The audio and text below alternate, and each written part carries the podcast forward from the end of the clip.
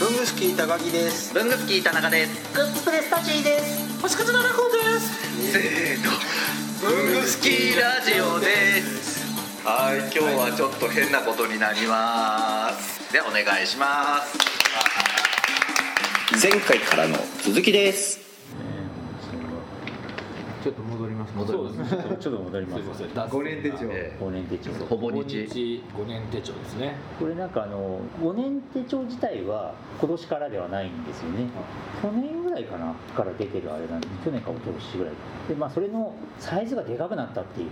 のがうんえっとこれが新しい今年のモデルらしくてですねまあいっぱい書きたいんでしょうねきっとねうんサイズがでかくなったっていうのはこのサイズがでかいってそうなんですよえ英語か英語サイでかいんですよねこれ書き切った時の達成感はすごいですよね5年分だから僕は三四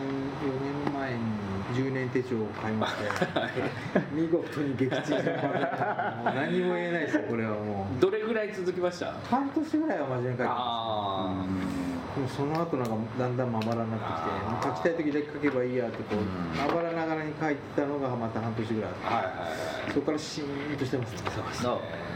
植物育ててる人とかもやったりしてあーなるほどですよねだからこう成長ね成長だったり種まきここでしましたなんとかしましたってやったら、去年去年もこ,、ねあこの時期にやってるわとか、それ一番参考になりますそういうた日々のそういうことをするために何をやったかとかの本当日記でやろうとするとしんどいけど、ただの記記録、録ね確かに子供とか人とかそれもいいかもしれないですよね、うん書いてる暇なんかないですよねそうそうですねこれってすごい素朴な疑問なんですけどこれ今年版は2019年から2023年までじゃないですか去年買った人は2018年から2022年までなんですかうんですねこれが1年ずつずれてってずれてってるいうへやりたいと思った時に なるほど ここについてあの信者の皆さんじゃないですか要はだからこうサイズが変わって出たって言ったら買い直しちゃう人とかいるんですかねえいやいるんじゃないいでやこすかのサイズを待っていたってやるんじゃないですかでで去年のは1年分しか書かずで貼るんじゃないですか、ねここに貼るのかな それならまだこう救われるかなんか僕のイメージなんですけどほぼ日と自分手帳はやっぱりなんかその何があろうと全部買ってる人がいるイメージはあるんですよらねね、アップルみたいな感じですよねまあ、ブランド買いみたいなな箱押し なんかそうねそういう匂いがすごいプンプンしますよねここに血が出たことでなんかこう手帳の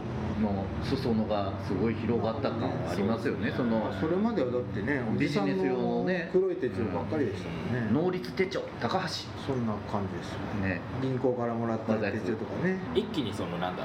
おしゃれな感じの、も個人輸出のね、世界が広がったんですよねユーザーがだって女性が多いじゃないですか、そういうイメージじゃなかったですもんね手帳ってだからうおじさんがそうそうそうそう手帳そうだからまあそういうそのね広げてったっていうのは、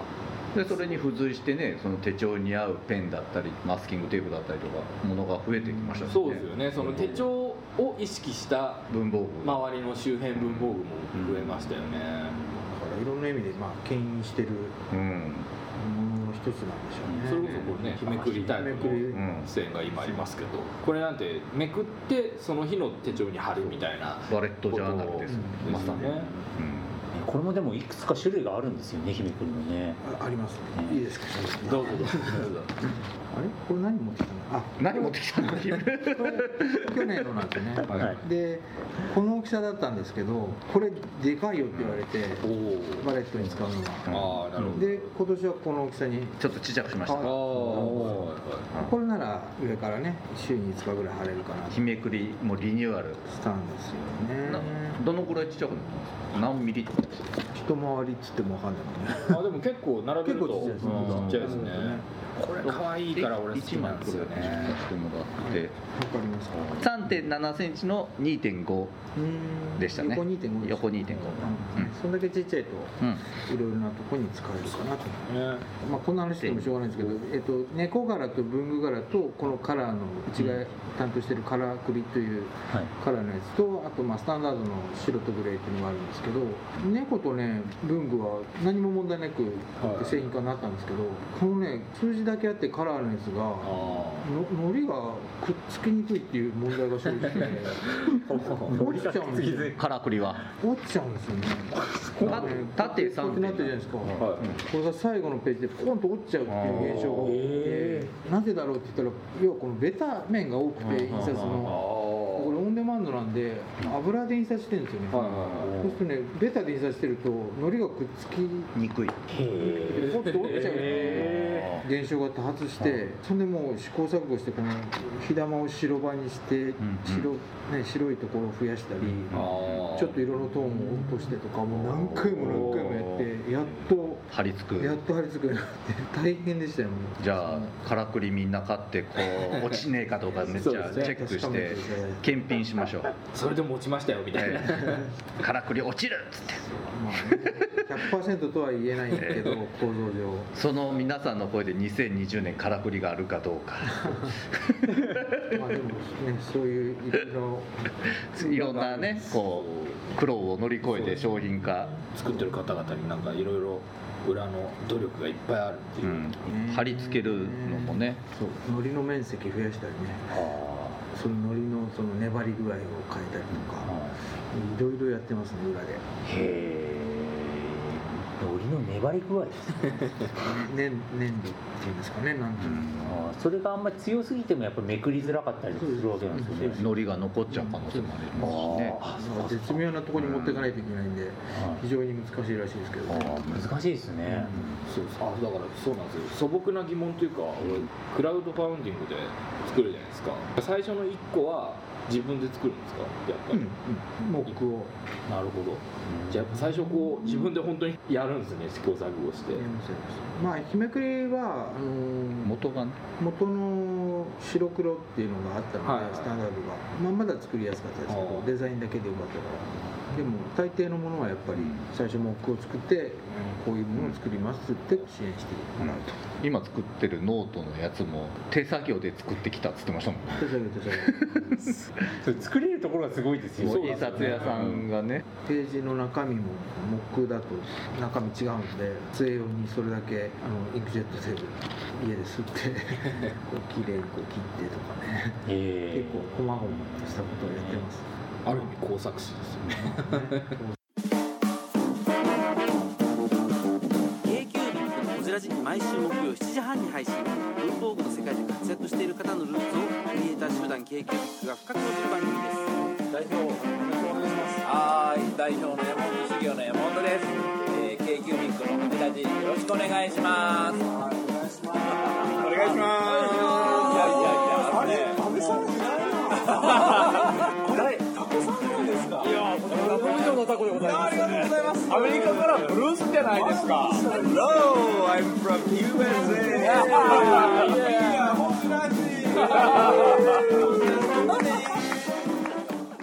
タジさんが今回、はいなんでこういう手帳ラインナップにはいしようってまず思ったんですか、そのノーマル手帳ラインナップじゃなく、そうですそうですね、まあ、ちょっといろいろ各社さんのリリース状況、まあ、ニュースリリースとか、まあ、新しい新製品の情報とかを、まあ、確認していく中で、え2つぐらいちょっとあるのかなって個人的に思ったんですね、で1つが1日1ページタイプでこういった先ほども話に上がったほぼ日さんがまあサイズがでかくなったっていう、まあ、これはサイズの話なんですけど、そのの日本能率さんと、はいはいあとは高橋さんですね、うん高橋書店さんが揃ってやっぱり1日1ページの新しい新製品とかをやっぱ出してくるっていうところが、あまあちょっと能率さんちょっと違うあれなんですけどあバレットジャーナル的なはいはいはいあれなんですノートですそねうノートですねですから多分この辺はいわゆる書きたい欲求っていうんですかねやっぱ書きたい人ってやっぱりすごくやっぱりいるみたいで、やっぱりそういう人たちの欲求があってこういうのが出てきてるんだろうということであじゃあちょっとそういういっぱい書けることを前提にしてるものものをちょっと集めようか日記帳となんか好き手帳とかこう手帳というか、まあ、手帳日記帳も手帳なんですけど、スケジュール帳はいっていうのが曖昧に本当になってきた感じはしますよね、そこで。ただやっぱりなんか趣味のことをねいっぱい書きたいとかそういう人がやっぱり一定数やっぱりいるみたいですねこのノルティのノートは192ページで2900 1900円だってこれ上等な仕上げですようん本当口ももうな能率手帳ですよもう円金ピカになってそうそねうちゃんとでハードカバーノで、うーティーでもこれなんか本当ハードカバーのノートんですよね上等だそう上等なもう金ピカですよ本当に小口のところとかね開けちゃっていいですかあどうぞどうぞ192ページってことは365日分はないってこね、半年ちょいですとでね、すねまあ、うちのうちのノンブルノートと同じうんうんいい商売ページ数いい商売ですねだから本当にもう毎日書かなくても書きたい時に書いてくれるで先ほど日めくりの話もありましたけど好きな時にそういうの貼ったりとかして書きたい時に書いてくれっていうような自由度がやっぱりありますよねねね、バレット系のことをやる人が増えれば多分そういうねノートは絶対増えるから、まあ、そういうきっかけになってもいいあとなんか逆に日記帳っていうのが売れてないなか日記帳って確かにあんま聞かなくなりましたね、もうそれが手帳みたいねだな、って大ぼ日さんの5年手帳っていうけど5年日記ですからね まあそうですよね、ちょっと変わり種なこれ可愛いですよねええうん実はなんかそのしっかり書きたいんじゃないのって思うんですけどこうコンパクトな1日1ページっていうのもうんあったりしてですねこれはエディエッディえエえディとええこれはマークスさんの形ト、ははいいねでもパッと見はこれスケジュールだけ書けっていう、うん感じですね欄にはなってるけど、まあ別に何を書いても自由なんで一応バーチカル的に時間軸はうん、結構朝4時から5時までありますよじゃあ2行使えば24時間いけるぜみたいな感じですね書き足す結構そのメモリも結構あれですよねやっぱり各社さん違いますよね、うんこうねだからこういうのとかもあまり今強制感がないというう感じんは、なんかね緩くなってるんですかね全体的な傾向としては、ゆるく自由度が高いものとある程度フォーマットが用意してされてる自分手帳とか、ううんうんんね、二極化なんですそうよですねちょっと先ほどもお話ししたマンスリーですねマンスリーが結構うんなんかいろいろ出てきていて、うんカレンダーとかカレンダーですよねそうカレンカレンダーそうですね卓上カレンダー的な感じだったりとか本当にもうこの辺とか緑から出てる、はいはいノートと一緒に持ちましょう的な、ええ本当に薄いんですよねうんほとんどまあ書けるところっていうのはあれなんですけども、昔ミスドでもらえてそんなもんでしたよねそれ でもらえるやつわかりますわかります、はい学生の時こんなもんでちょうどよかったですもん、うんマンスリーだけあってバイトの予定とねえっと書くだけだもんね学生の時手帳なんて持ってなかったこれいくら540いいいい値段ですねちょうどいい D6 か B6 D6、でなんかあのスマホとかだとマンスリーの予定ってちっちゃくなっちゃうから見えないん見づらいですよねですよねだから多分それがなんか背景にあって一覧ある程度できるマンスリーをっていうのがだけどそんなにかさばらないのが欲しいっていうのがあってこういうの結構出てきてるんじゃないかなっていうところだと思いますね田尻さんなんか使ってますかいやだから今回どどっちあの本当に持ち始めたいと思ってて今使ってない今使ってないんですよあー使ってないのにこんなに集めてどうすんだって話なんですけどこれ趣味で集めたでしょ僕らを出しに選ぶために集めたんですよねまあ半分そうなえそうそんな感じですもともと買ったんですか2018は2018はね買ったりとかしたんですよおお買ったりしたんですけどいやなんかなんですかね書き始められないというか使ってもいないですか使おうとは思ったんですけど何買ったんですなんですかね自分手帳なんですけどねかおそう去年も同じようにやっぱ手帳の企画をやった時に、はいいはいはいや自分手帳ちょっと使ってみようかなと、はいはいなんですかね最初のややっぱり一筆が入れられないっていうか何書こうかなそう何書こうかなっていう予定ですよあといや手っ取り早いのはログ入れることじゃないですかねその何時に起きたとかあ僕もスカスカだったりするんですよ忙しすぎる時ってこうやって、こことかは子供を保育園に送りましたよ朝ごはんこの辺食べましたよみたいなことからかこの辺寝てましたとかあなるほど田中さんはあれだよね仕事があのシフトがそうなんですそうであすの夜中とかもあるから、ええ書きがいがありますよねそうですね不規則普通の人は毎朝大抵起きる時間だけど決まって僕るからの決まってるところはだからここは絶対子供の保育園送らなきゃいけない週だぞとかここは送るとか夏休みになると娘の学童で時間が変わってくるからあーそれでやんなきゃいけないからっつってここでこういうふうにやっってみたいなと思うんですけど俺なんかもっと不規則ですからね寝る時間を起きる時間そうがかだから完全自由だもんだからログにしとけばあ寝すぎたとか今日2時半ですよ起きたあーだから寝てない寝てないとかずっと起きていや今日午後2時半に起きましたる午後か朝朝の7時半に寝て2時半に起きましたねえーだから書き始めはだから最初は予定変えたいなんかと思うと面倒くさいけど、やったこととかその辺ぐらいから結果論だったらあれですね結果からやり始めたらうんうん今度、ってことは今度はここには絶対ミーティング入るわとか、うんそういうのも含めてやりだすと意外と時間の使い方があー良くなるんだけど忙しくなるとそれをサボってぐちゃぐちゃになって結果ぐちゃぐちゃになってもう一回手帳に戻ると意外とすっきりするっていうおー繰り返しで手帳書く暇をもったいないもうさっき仕事した方がいいって思ってやると逆に仕事回らなくてあー無理やりでも手帳に向き合ったりした方が結果早くいくみたいな。あーなんかすすごくその話が分かるのが僕あのスマホでメモで「todo」をつけるんですよ、はいはいはいはい todo なんかね狂ったように結構細かく書くんです実は todo だけは手書きのやつじゃないんですけど、ええでそれをちょっと何時から何時まで例えば、はいはいはい今日の優先的にとか、え今日いっぱいとか、明日優先的にとか、大体星20丸はいはい丸とかっていう記号をつけて、えで項目の頭に全部それを塗り替えたりとか書き換えたりしてるんですえよ、はいはいはい電車の移動中とか、それはすごくまめにやるんで、え結構イレギュラーで入れ替わっちゃうことがはい多いはいかはいら、は多分カレンダーで書き直すのがい面倒くさいですって思っちゃってるのがあええるんですけど、今のお話考えると過ぎたことってもうそれで確定じゃないですはかいはいはいそれを書く分にはいいのかもしれないあそうですねなんかね振り返るのがねえそう振り返るのがいいかもしれそないれでやり終えたらもうどっか消えちゃうんですか常に上書きしていくんですじよゃあもう残らないもう残らないで常にもうどうんんどんどんどんどんどんどん上書きしていっちゃうんですけどだだからその更新頻度を見るとすごい恐ろしいことになってるとは思うんですけどでもおっしゃられたようにトゥードをやらないと仕事がとっちらかるんですうよんうんうね、んあのなんてそいなんですすよううんでかねねそうだからトゥードを書く時間は必ず作るみたいなところはありますね、だからそれができてれば手帳使わなくていいと思いますよ身も蓋もないね残らないからハッと振り返るとねなんかちょっともったいないような気がしちゃうんだけどそうですね残ってるとたまにあるんですよねなんか2年後ぐらいに2年前の手帳見てうわこの時これやってたなっていうのがちょっと振り返っていい思い出になるみたいな嫌な時代の思い出もいい思い出になるみたいなもう文具少女の時僕はもう精神状況ボロボロになったんでもうめちゃくちゃなったんで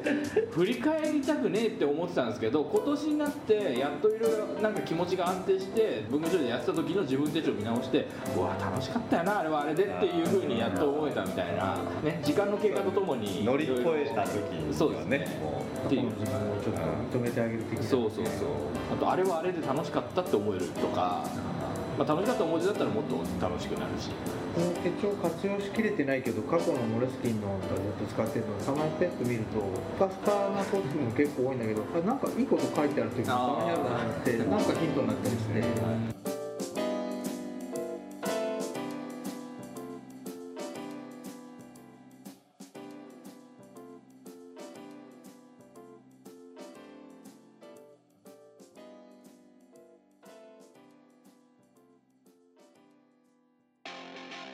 いや